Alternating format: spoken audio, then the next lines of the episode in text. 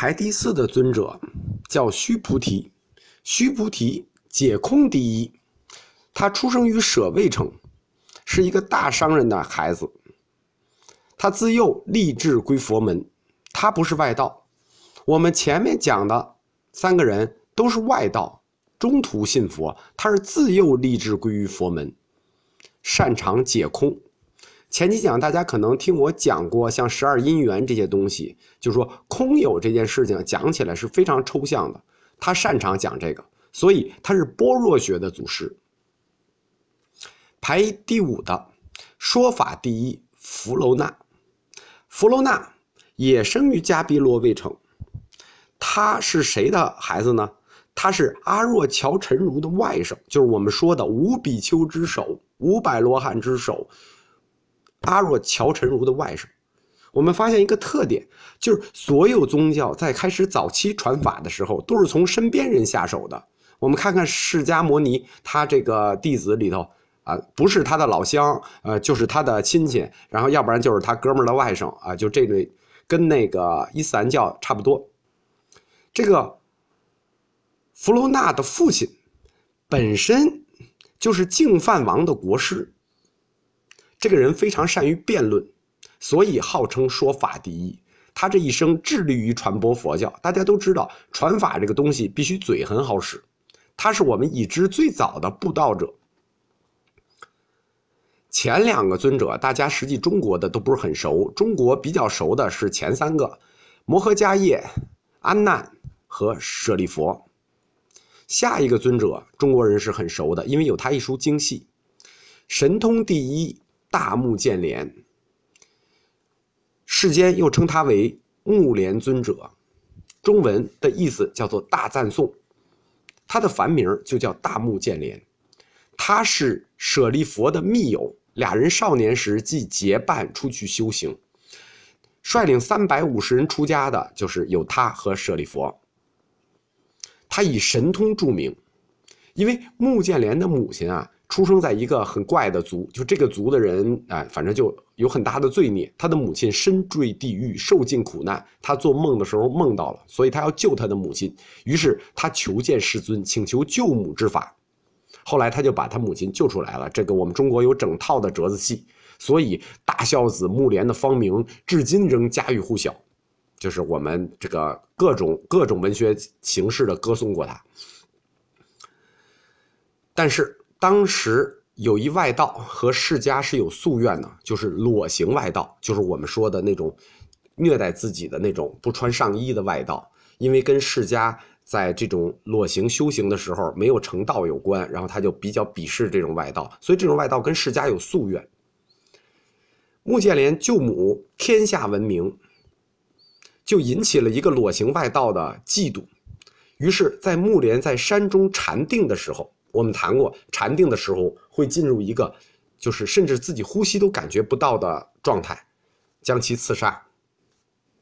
所以我们知道，舍利佛和目犍连他们率领了最大的弟子团伙，加入了释迦的僧团，但是这俩人却都被当时的外道所杀，这是一个历史的疑案。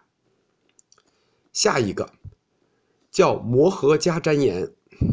摩诃迦旃延论义第一，就是前面有一个说法第一，它叫论义第一。前面有一个说法第一，解空第一，还有论义第一。义是什么呢？实际就是逻辑学、哲理学。他的父亲本身就是吠陀学的论师，就是他的父亲本身就是个哲学家。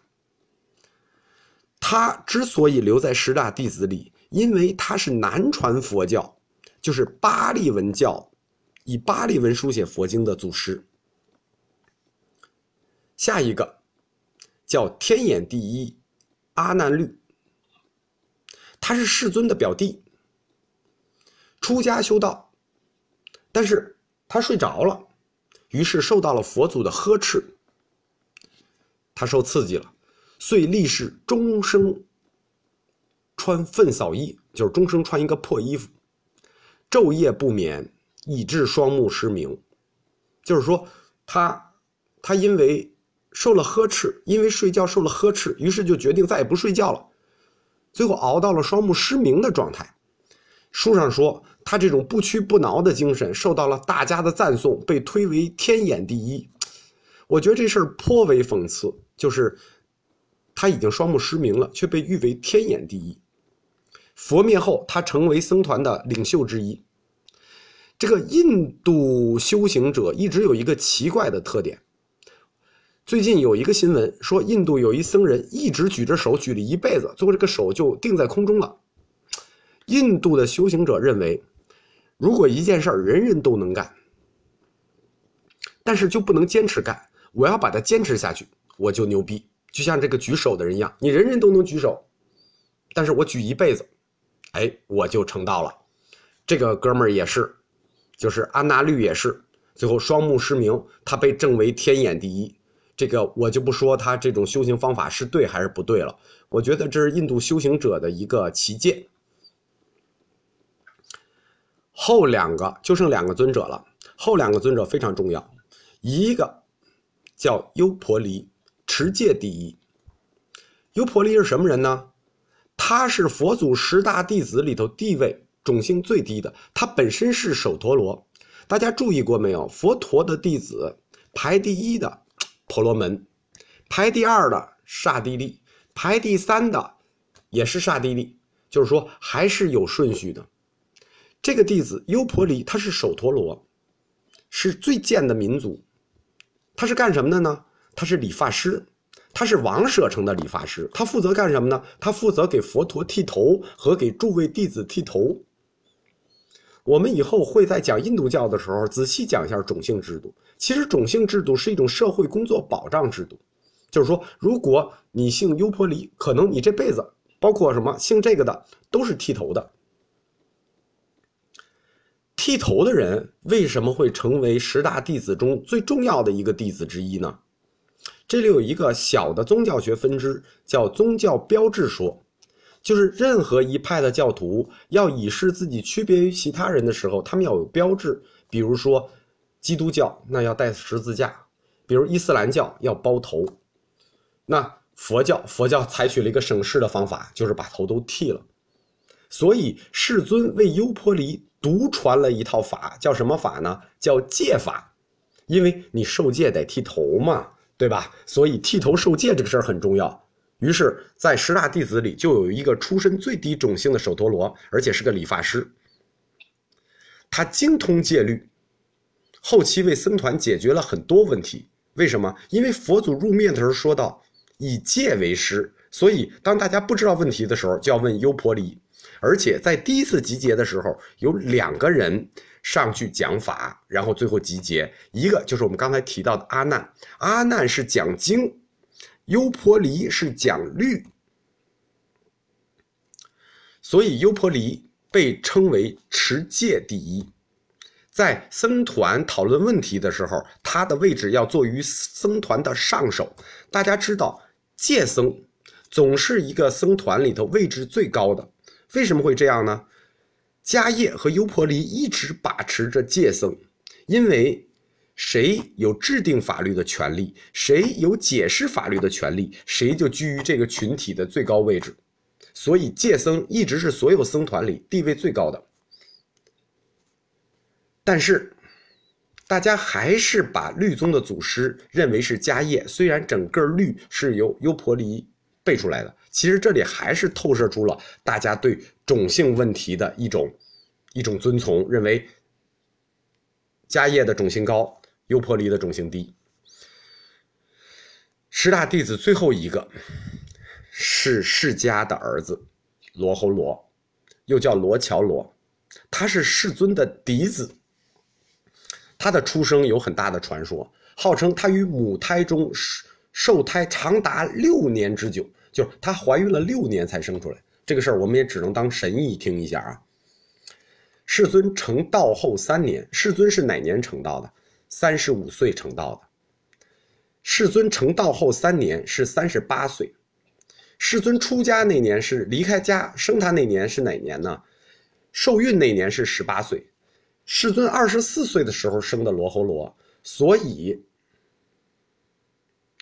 他十几岁就出家了，并且他是在舍利佛和目犍连的促使下出家的。佛陀本身并不想让他出家，所以他出家之后拜舍利佛为师，因为他中途修行很怠慢，佛陀对自己的儿子要求肯定是更严格的，所以经常的呵斥他。于是他就更加奋勇的修行，而得到了密行这一独特的宗教教理。实际这就是开创了整个中国密教，或者是说藏传佛教的先河，或者就说他就是藏传佛教最早的宗师。早期僧团都是比丘，没有比丘尼。直到晚年，我们谈过，因为阿难多次提，就是让释迦接受他的姨母大爱道入教，所以到晚年才有妇女入教。释迦对妇女一直都持歧视态度，在早期的教义和戒律上都是非常歧视比丘尼的。其中有的条已经到了什么地步呢？